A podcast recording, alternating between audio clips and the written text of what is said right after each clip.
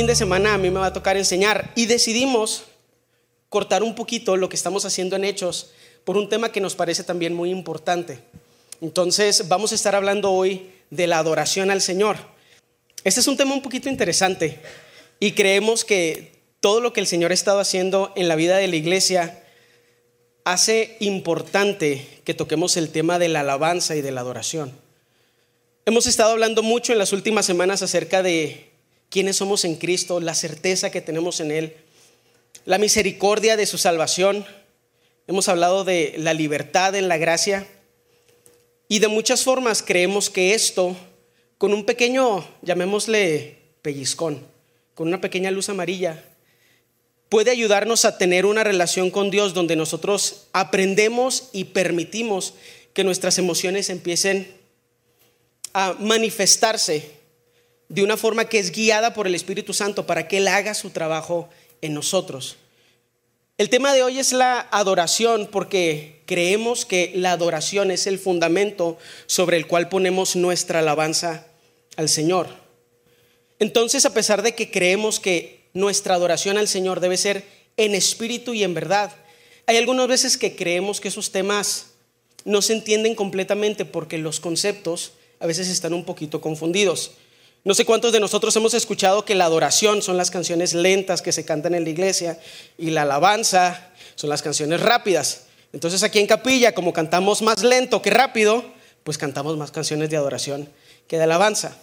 Este es un, este es un buen término práctico tal vez, eh, como una terminología práctica. Y no quiero decir que es incorrecta o que es inmoral de alguna forma, simplemente confunde un poquito lo que queremos hacer y la manera en que podemos expresar nuestro amor al Señor a través de estas herramientas. Y, quiero que algo quede claro, definitivamente importante. Cuando cantamos junto al Señor, lo que acaba de pasar es muy importante. Suceden cosas muy hermosas en muchos niveles, a un nivel social, a un nivel emocional, definitivamente a un nivel espiritual. Pero a pesar de que es un tiempo que valoro, que me encanta, no es el fundamento de nuestra fe. La alabanza el tiempo en el que estamos aquí juntos no es el fundamento de nuestra fe. No es lo que va a hacer a nuestra iglesia, a nuestra comunidad sólida. No es la parte más valiosa de nuestra relación con Dios. Y a pesar de que tiene su lugar y le dedicamos mucho tiempo de preparación, solamente es la punta del iceberg de la relación que el Señor quiere que tengamos con Él. Entonces aquí, no estoy aquí esta mañana para eliminar o para negar la importancia del tiempo que pasamos juntos cantando. Estoy para invitarlos a una relación más profunda con el Señor en adoración. Estoy bien agradecido, en serio. Vean el espacio que tenemos. Hace poquito tiempo estábamos en una iglesia todos apretados y siempre me tocaba a mí subirme y pedirle a las personas que habían llegado temprano que se hicieran para las orillas, para, para los que llegaban tarde se pudieran sentar también. Y ahorita estamos en un espacio diferente y podemos poner música súper fuerte podemos hacerlo con libertad y el Señor ha provisto no solo equipo físico para que podamos hacer todas estas cosas, luces, bocinas, micrófonos, también ha provisto un equipo de personas que están dispuestos a hacerlo todos los domingos. No sé si se han dado cuenta, pero casi nunca se repite la gente aquí arriba. Es porque hay tanta gente dispuesta a servir al Señor y a ustedes que pues tuvimos que armar diferentes equipos. Y podemos combinar ahí las habilidades de todos y ponerlas al servicio del Señor. Estoy bien agradecido por lo que el Señor está haciendo. Pero es una parte súper pequeña, muy importante, pero súper pequeña de nuestra relación con Dios. Y para profundizar en este tema, yo lo único que quiero hacer es proponer, es una propuesta nada más, un uso adicional de la palabra adoración. Entonces el día de hoy, en vez de pensar en adoración y alabanza, nada más vamos a pensar en uno,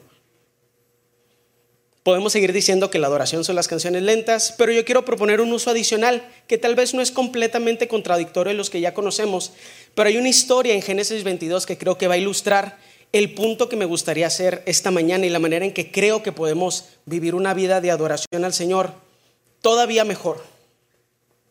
Entonces, precisamente porque yo creo que las historias bíblicas nos ayudan a entender mejor algunos conceptos que a veces son complejos, ¿qué les parece si nos vamos juntos a Génesis 22. Génesis 22. y vamos a estar viendo la historia de Abraham, una historia bastante conocida.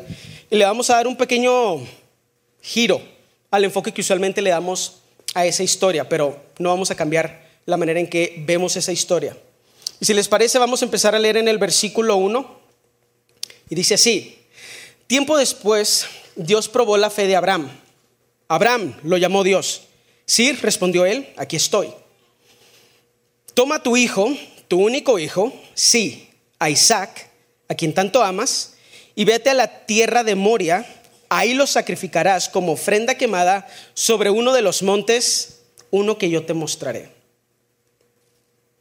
Quiero leerlo otra vez para ver si podemos empezar a entender la propuesta o la orden tan pesada que está pidiéndole Dios a Abraham. Otra vez desde el versículo 2. Toma a tu hijo, tu único hijo, sí, a Isaac, a quien tanto amas, y vete a la tierra de Moria. Ahí lo sacrificarás como ofrenda quemada sobre uno de los montes, uno que yo te mostraré. Vamos a recordar juntos. ¿Quién era Isaac? Isaac es la promesa que Dios le había dado a Abraham. En él estaba toda la promesa que Dios le había dado a Abraham. ¿Cuál es la promesa para Abraham? ¿Cuál es la promesa que Dios le hizo a Abraham? La promesa es simple, que lo iba a ser padre de multitudes, pero que eso iba a empezar con un hijo. Abraham, a Abraham no le fue prometido que iba a tener muchísimos hijos él. Gracias. Ya estoy sudando acá arriba. Es el nervio y el calor, ¿eh? No se apuren. Abraham se le había prometido que iba a tener una gran descendencia, pero que todo iba a partir de un solo hijo, y ese hijo era Isaac.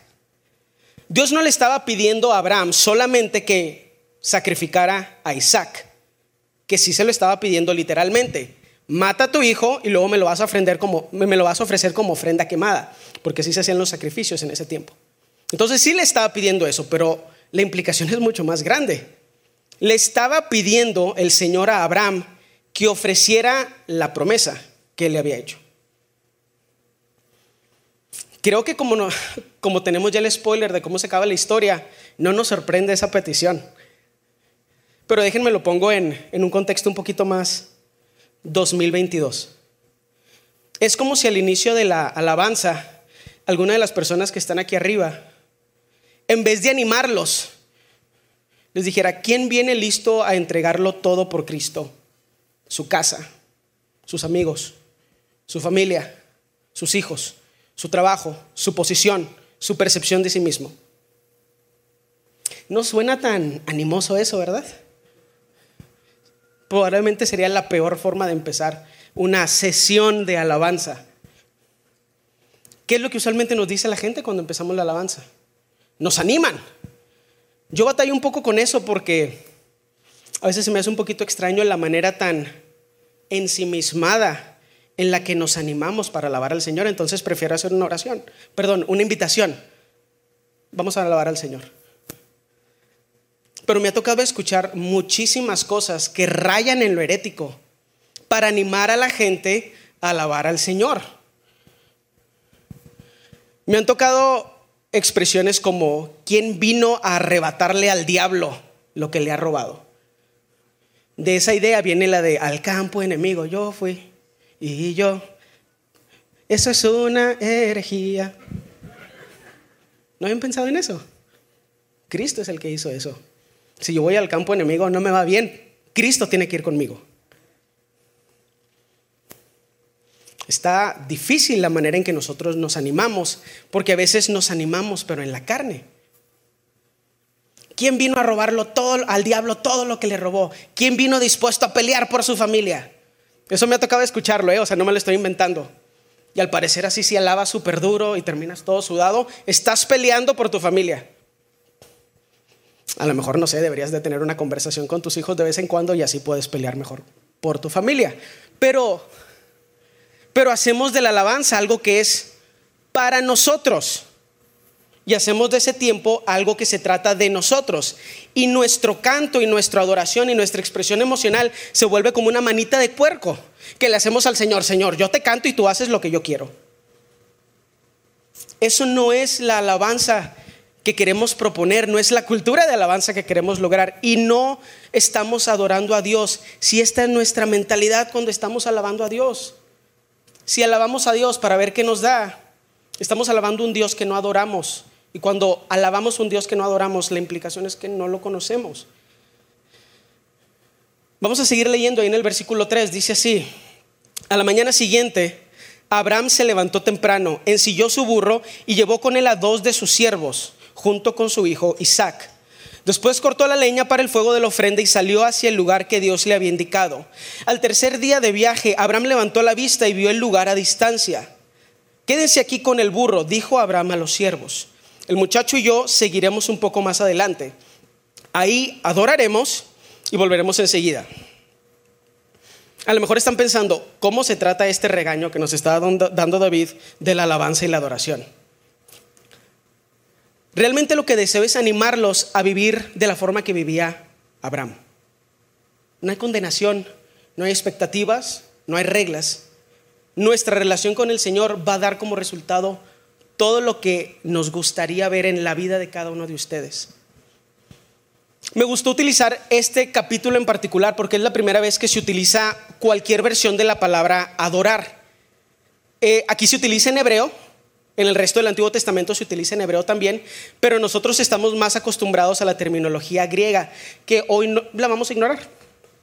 La palabra adorar en este pasaje es shahaj o shakaj o alguna otra pronunciación de la cual no estoy seguro. Pero me gusta este pasaje en particular porque hace de adorar un estilo de vida. Y ya caí en el primer cliché, adorar es un estilo de vida. Pero vamos a ver en la historia de Abraham qué significa eso, porque a pesar de que la frase es un cliché, no es mentira.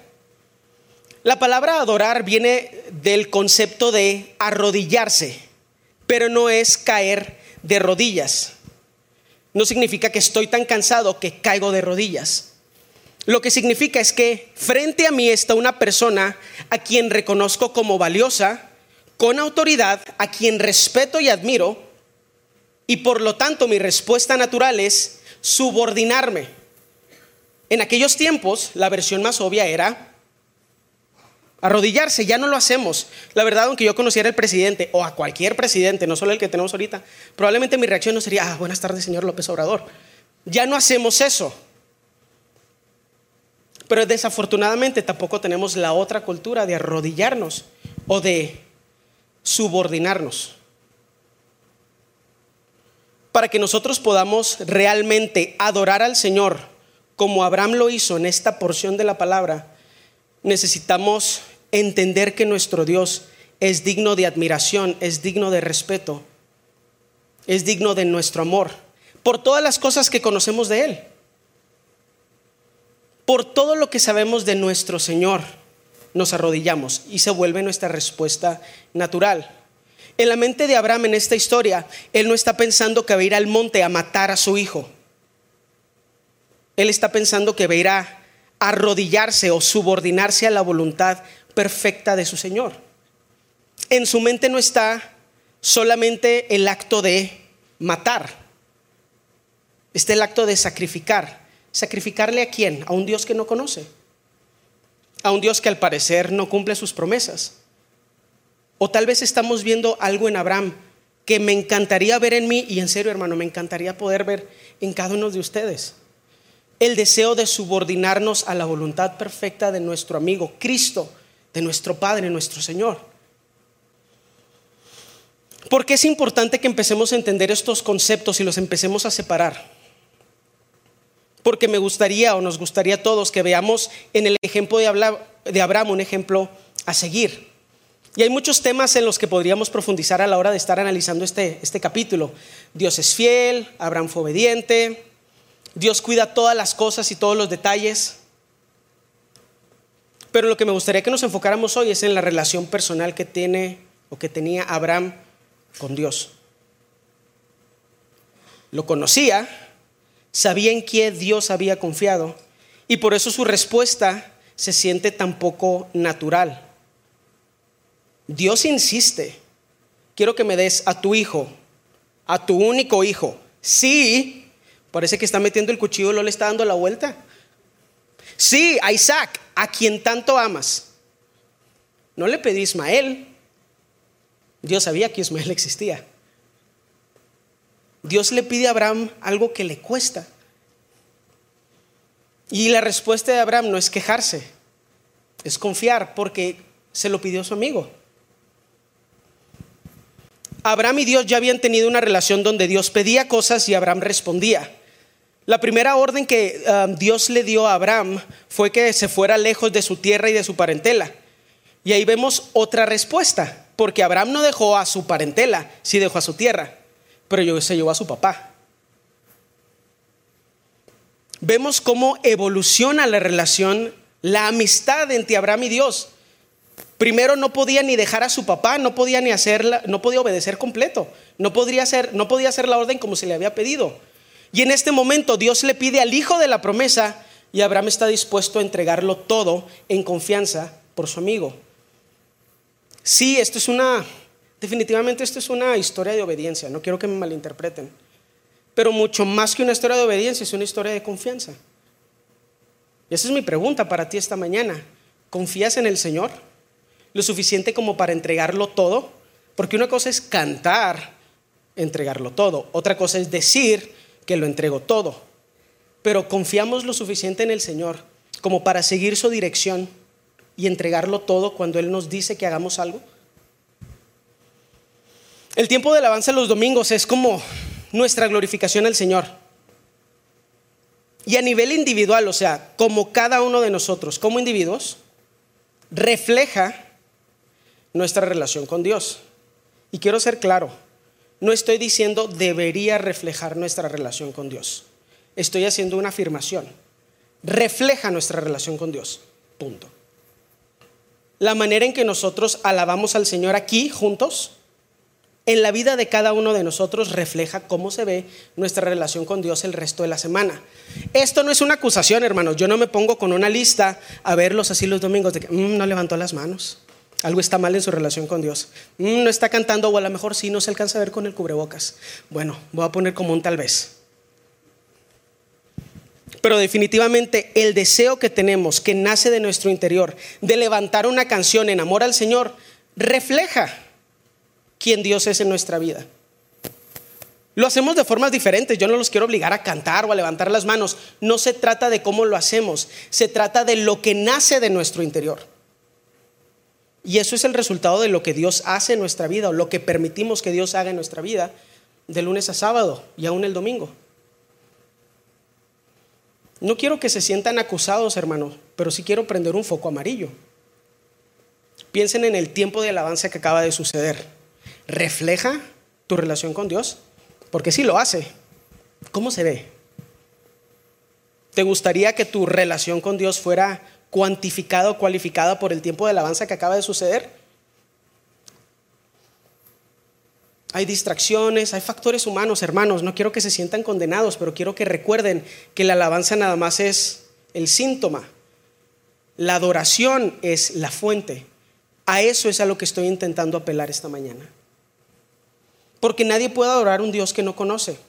Y si le podemos cantar, podemos ser obligados a cantarle. A lo mejor vienes con tus papás y eres joven y tu mamá te pellizca. A mí me pellizcaban cuando no cantaba. Así que canta. Ok. Por eso no me gusta cantar, se me hace.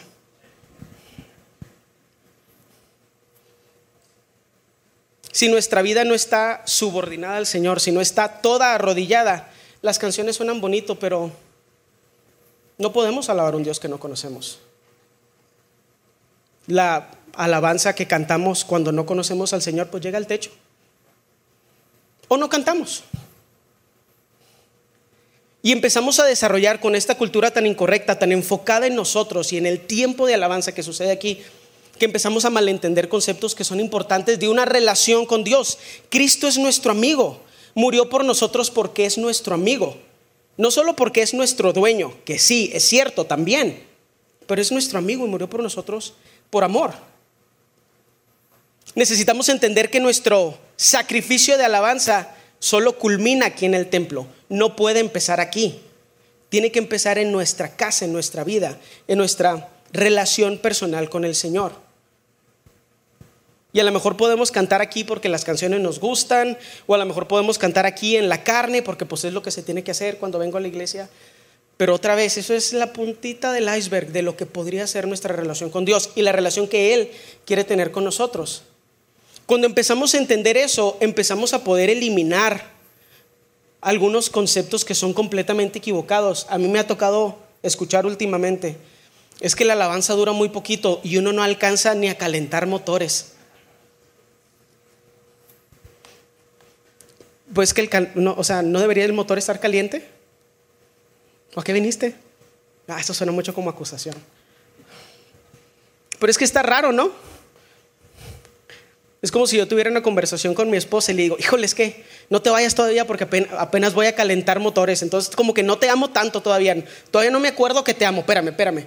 Vamos a platicar un, un poquito más y luego ya ahorita, ya que estén calientes los motores, ahora sí te empiezo a demostrar amor. Son conceptos raros. No sé si han escuchado, cuidado porque vas a espantar la paloma hablando del Espíritu Santo, como si el Espíritu Santo fuera así una cosa frágil que se ofende como si nada. ¿De dónde sacamos esos conceptos? Simplemente es nuestra humanidad proyectada en Cristo. Pero Cristo no es así. Él nos ama, pero nos ama el lunes, el martes, el miércoles. Todos los días lo necesitamos y todo el día está disponible. Venimos los domingos a calentar motores cuando deberían estar calientes porque Cristo está con nosotros todo el tiempo. Entiendo tener que calentar la voz, pero calentar motores espirituales, agarrar vuelo, ir despegando. ¿Con qué entendimiento viniste a la iglesia? ¿Qué pensaste que ibas a venir a hacer? ¿Y qué pasa de lunes a sábado en tu vida? Que llegas aquí y la presencia del Señor no es suficiente. Y hermanos, en serio, yo sé que esto se siente como una acusación. Nada más les quiero hacer una invitación, pero hablo muy agresivo al parecer. No quiero que salgan de este lugar sintiendo culpa. ¿La culpa para qué sirve? Quiero que sepan que podrían tener esa relación con Dios a partir de ya. Todos. No hay unciones especiales, no necesitan que alguien esté tocando atrás para que descienda el Espíritu Santo. Todos tenemos el mismo acceso al Padre. Hay que aprovecharlo. Vamos a seguir leyendo en el versículo 6. Entonces Abraham puso la leña para la ofrenda sobre los hombros de Isaac, mientras que él llevó el fuego y el cuchillo. Mientras caminaban juntos, Isaac se dio vuelta y le dijo a Abraham, Padre, sí, hijo mío, contestó Abraham, tenemos el fuego y la leña, dijo el muchacho, pero ¿dónde está el cordero para la ofrenda quemada? Dios proveerá un cordero para la ofrenda quemada, hijo mío, contestó Abraham. Así que ambos siguieron caminando juntos. Quiero hacer un paréntesis porque sí quiero que esto quede súper obvio. Abraham no está delirante, no está loco, no está en negación, no está pensando ninguna cosa que a lo mejor nosotros estaríamos pensando si nos fuera dada una orden por alguien a quien no amamos y en quien no confiamos. Hay algunas veces que somos puestos en situaciones donde nos obligan a hacer algo que no queremos hacer y entramos en negación o en preocupación o pues nada más lo estamos haciendo. Eso no es lo que le está pasando a Abraham. Abraham sabe que tiene que ir a sacrificar a su hijo, pero él va con su mente entera y va confiado que el Señor va a hacer algo especial porque es su amigo. Quiero que, quiero que juntos como desvenemos o desglosemos las formas en las que Abraham está demostrando que tiene una relación con el Señor y lo conoce. Abraham demostró fe en la provisión de Dios y lo acabamos de leer en el versículo 8. Dice así, Dios proveerá un cordero para la ofrenda quemada. Esa respuesta Isaac no era una manipulación. No, no era, el objetivo no era llevarlo hasta el monte y luego ya cuando estuvieran ahí arriba, ah, te caché. Creo que es la imagen que tenemos de Isaac en, este, en esta porción o en esta historia es como que tiene 8 años, pero no. La mayoría de los estudiosos creen que tiene de 25 a 32 y Abraham tiene como 100 años. Entonces Isaac era un hombre en el punto más fuerte de su vida y Abraham era un anciano. Entonces no importa la cantidad de manipulación que Abraham intentara ocupar, Isaac era mucho más fuerte que él. Eso implica otra cosa de Isaac. Isaac se puso en el altar voluntariamente. Que eso es otro tema increíblemente complejo y bien especial. Habla de la manera en que Abraham le había enseñado a Isaac acerca de confiar en el Señor. Y Abraham ahí está, demostrando fe, demostrando que conoce a su amigo. Abraham demostró fe en la provisión de Dios en el versículo 8. Abraham demostró fe en la promesa del Señor. Aquí no lo especifica, pero en Hebreos 11, en Hebreos 11 de 17 al 19 dice, fue por la fe que Abraham ofreció Isaac en sacrificio cuando Dios lo puso a prueba. Abraham, quien había recibido la promesa de Dios, estuvo dispuesto a sacrificar a su único hijo Isaac, aun cuando Dios le había dicho, Isaac es el hijo mediante el cual procederán tus descendientes. Abraham llegó a la conclusión de que si Isaac moría, Dios tenía el poder para volverlo a la vida. Y en cierto sentido, Abraham recibió de vuelta a su hijo de entre los muertos. Abraham estaba tan confiado en el Señor que dijo, pues supongo que lo va a revivir. Por la mente de Abraham no pasó, ah, bueno, no se armó con Isaac, a ver si Dios me da otro hijo. Porque la promesa era específica, en Isaac te será llamada descendencia. O sea, Tú vas a tener a Isaac e Isaac va a ser el padre de muchos, lo que te va a hacer a ti el padre de muchos. Pero solo era por Isaac. Por la mente de Abraham no pasó otro hijo. No pasó llevar un cordero por si Dios cambiaba de opinión. Porque no llevaba un cordero. La pregunta de Isaac lo hace obvio. Pregunta, mm, ¿y qué vamos a sacrificar? Abraham no dijo, pues bueno, por si el Señor cambia de opinión, vamos a llevar un corderito, no vaya a ser que el Señor cambie de opinión de último momento. Abraham entendió la orden y confiaba en su amigo. Esto se trata de relación, no de obediencia. Se trata de la relación que Abraham tenía con el Señor y la relación que nosotros podemos tener también con Él. Y Abraham demostró que conocía al Señor a través de sus acciones, porque su vida era congruente con el conocimiento que ya tenía de Dios. En Santiago 2.22 dice así, ¿Ya ves? Su fe y sus acciones actuaron en conjunto. Sus acciones hicieron que su fe fuera completa. Y así se cumplió lo que dicen las escrituras. Abraham le, creyó a Dios y Dios lo consideró justo debido a su fe. Incluso lo llamaron amigo de Dios. Hay muchas personas debaten si están hablando específicamente de Abraham creyéndole a Dios acerca de salir de su tierra y de su parentela o si está hablando de forma general de todas las formas en las que Dios obedeció las órdenes del Señor. Lo que es innegable es que la fe de Abraham, su confianza en el Señor, hizo que fuera llamado el amigo de Dios. Y empezamos a hablar de una vida que es congruente entre las decisiones que se toman, las acciones que se toman y la relación que tenemos con el Señor. Y regresamos al concepto de adorar.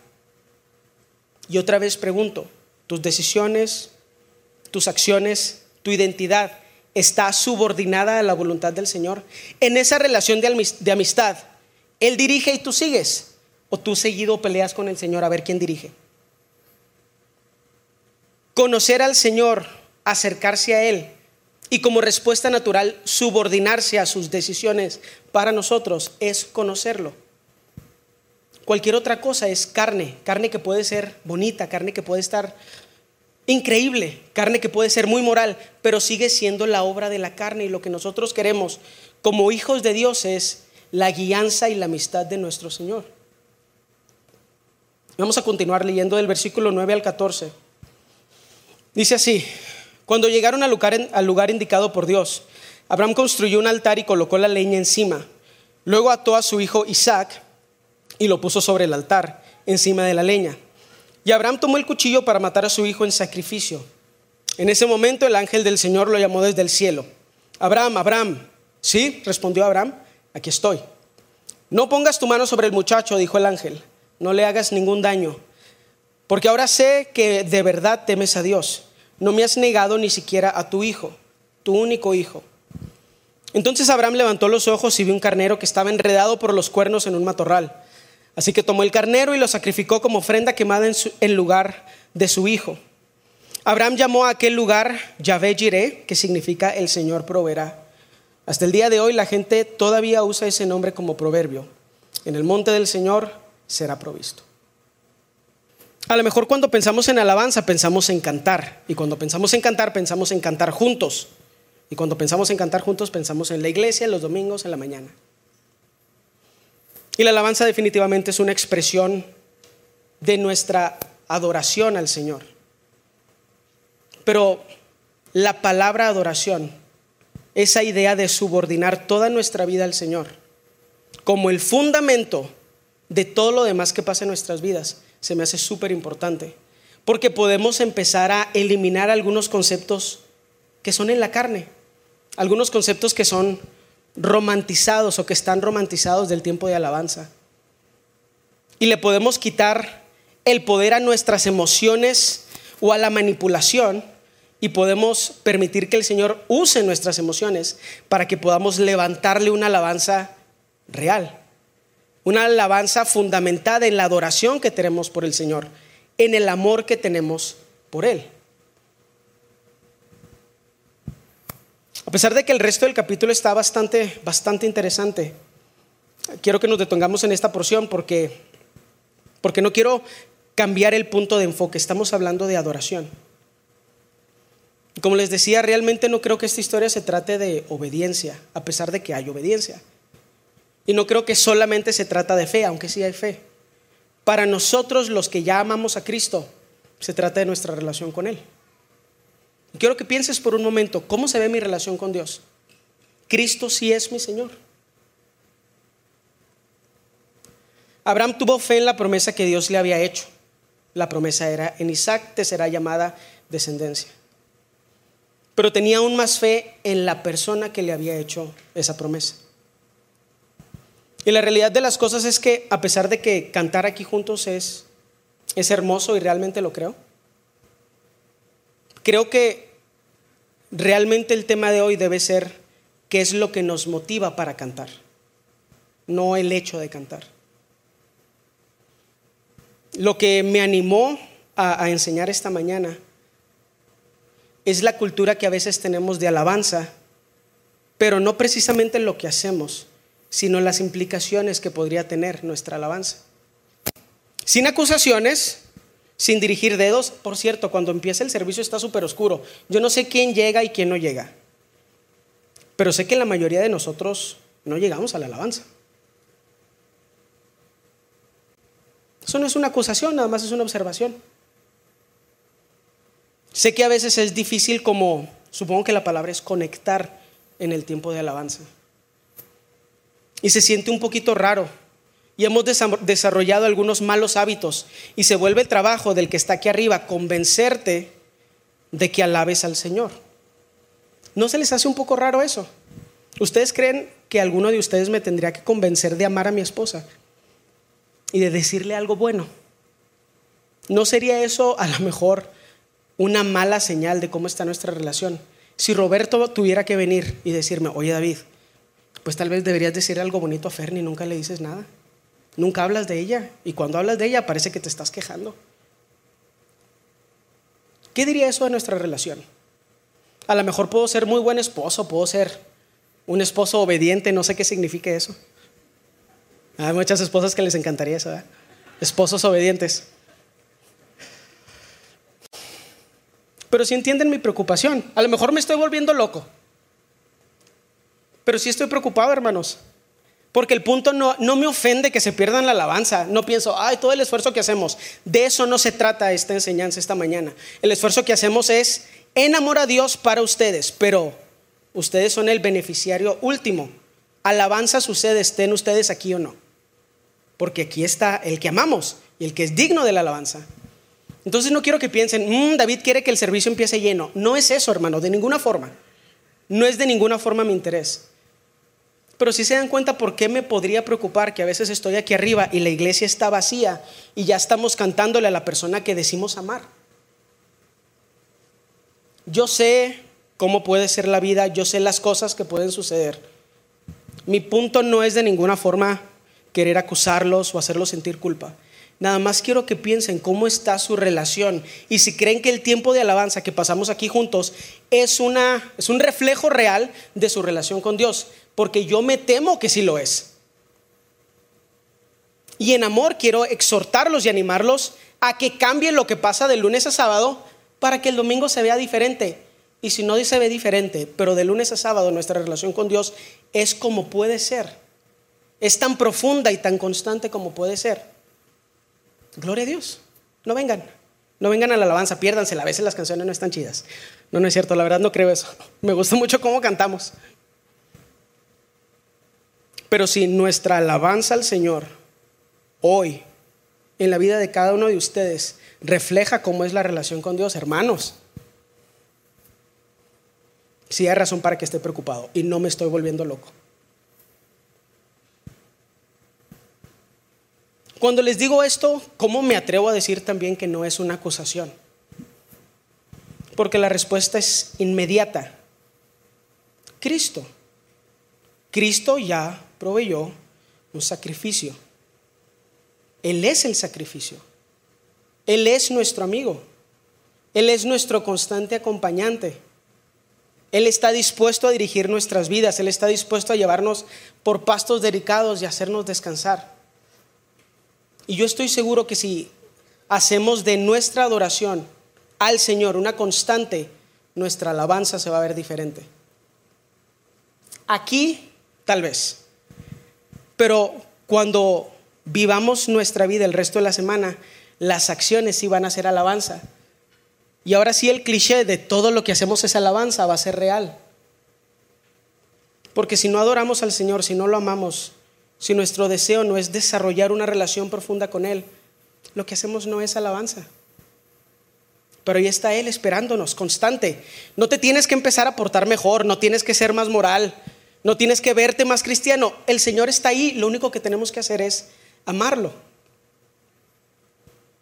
Y conforme más lo conocemos, vamos a empezar a reconocer todos los beneficios de su amor en nuestra vida. Y estoy seguro que si lo amamos y lo conocemos, naturalmente nos vamos a subordinar a su voluntad. Quiero que pienses esta mañana en esta pregunta. ¿Qué me hace falta para empezar a amar al Señor ya? Piénsalo por un momento. ¿Qué me hace falta para empezar a amar al Señor ya? Estás pensando en acciones. Tengo que orar más. Incorrecto. Tengo que orar más y levantarme temprano. Incorrecto, no es cierto, eso no es. Tengo que pecar menos, tampoco es eso. ¿Qué me hace falta entonces para empezar a amar al Señor? Nada. Ahí está el amor del Señor. No nos hace nada para empezar, no nos hace falta nada para empezar a amar al Señor. Lo único que tenemos que hacer es querer amarlo. Y poco a poco el fruto del Espíritu Santo en nosotros va a desarrollar todo lo demás. Hermanos, y lo digo con confianza, sus vidas van a ser transformadas después de que el Señor forme parte de ella. Y entre más áreas de nuestra vida, porque yo creo que aquí todos son creyentes, o al menos eso es lo que espero y así me gusta hablar. Todos son creyentes. Pero hay algunas áreas tal vez de nuestra vida que no le hemos dado cabida al Señor para que participe de ellas. Puede más el orgullo, puede más la moralidad, puede más las opiniones o los gustos. La invitación de esta mañana no es a que cantes más. Incluso no vamos a cantar después de esto, porque sería el clásico, ¿no? Vamos a cantar hoy como nunca hemos cantado. No, no vamos a hacer eso. Vive tu vida en adoración al Señor. Y el próximo domingo, a lo mejor tu alabanza se va a ver diferente, pero lo que sí estoy seguro es que si tú le entregas al Señor tu lunes el lunes vas a poder alabar al Señor, haciendo copias a lo que sea que hagas. ¿Se imaginan alabar al Señor el lunes con otras acciones que no son cantar? ¿Se imaginan alabar al Señor al martes en la manera en que trato a mi esposa y a mis hijos? Las personas más jóvenes se imaginan alabar al Señor en la manera en que nos relacionamos con la gente a nuestro alrededor. ¿Cómo actuamos cómo respondemos, cómo obedecemos, un montón de cosas, pero cuando son el resultado de la vida del Señor en nosotros, a eso es a lo que aspiramos. No a una lista de, de cosas que tenemos que cumplir para, entre comillas, ser cristianos. No te hace falta nada para empezar a amar al Señor, solo querer hacerlo. Y si ya amas al Señor, lo único que tienes que hacer es empezar a abrir otras puertas de tu corazón donde a lo mejor no le has dado cabida al Señor. Pero qué increíble es el Señor, ¿no? Que Él pone en nosotros el deseo de buscarlo. En Él están todas las cosas. Y si nosotros nos convertimos en amigos del Señor y podemos subordinarnos a su voluntad, como Abraham lo hizo, no va a haber ninguna cosa que el Señor nos pueda pedir que no estemos dispuestos a hacer. Y lo increíble de Dios es que nunca nos pide demasiado. Nunca nos pide algo que nos lastimaría. Nunca nos pide algo que nos perjudica, porque nos ama. Y si alguien que nos ama todo el tiempo no es digno de ser amado, entonces nadie es digno de ser amado. Como nos ama, nos guía, nos cuida, hagamos de nuestra vida un sacrificio de adoración constante y empecemos a entregar las cosas que no le hemos entregado. Vamos a dejar que Él cambie nuestra vida, que nos transforme. Y conforme sea su voluntad y conforme Él prenda esa fogata en nuestro corazón, pues a lo mejor la alabanza se va a ver diferente los domingos. Pero ese es secundario. Cristo en tu vida mañana, Cristo en tu vida el martes, Cristo en tu vida el miércoles, Cristo en tu vida el jueves. En los momentos más increíbles y emocionantes, Cristo en tu vida. En los momentos más tristes, Cristo en tu vida. Y además de todo eso, Cristo en la iglesia, con los hermanos. ¿Qué les parece si nos ponemos de pie para orar? Gracias Señor por tu palabra, gracias por tu amor, gracias por tu dirección. Señor, pone en nuestros corazones el desear tener una relación contigo y que nuestra vida no sea de reglas y de cumplir, porque qué relación tan horrible sería esa. Recuérdanos que eres nuestro amigo y que nos amas, que no nos estás juzgando y que no tienes una lista de acusaciones contra nosotros. Y conecta, Señor, ese entendimiento con nuestras emociones para que podamos amarte y adorarte de una forma que es congruente con quién eres. Te alabo, Señor, te alabamos y te adoramos. Ve con nosotros, acompáñanos en la semana, nos ponemos en tus manos. Amén.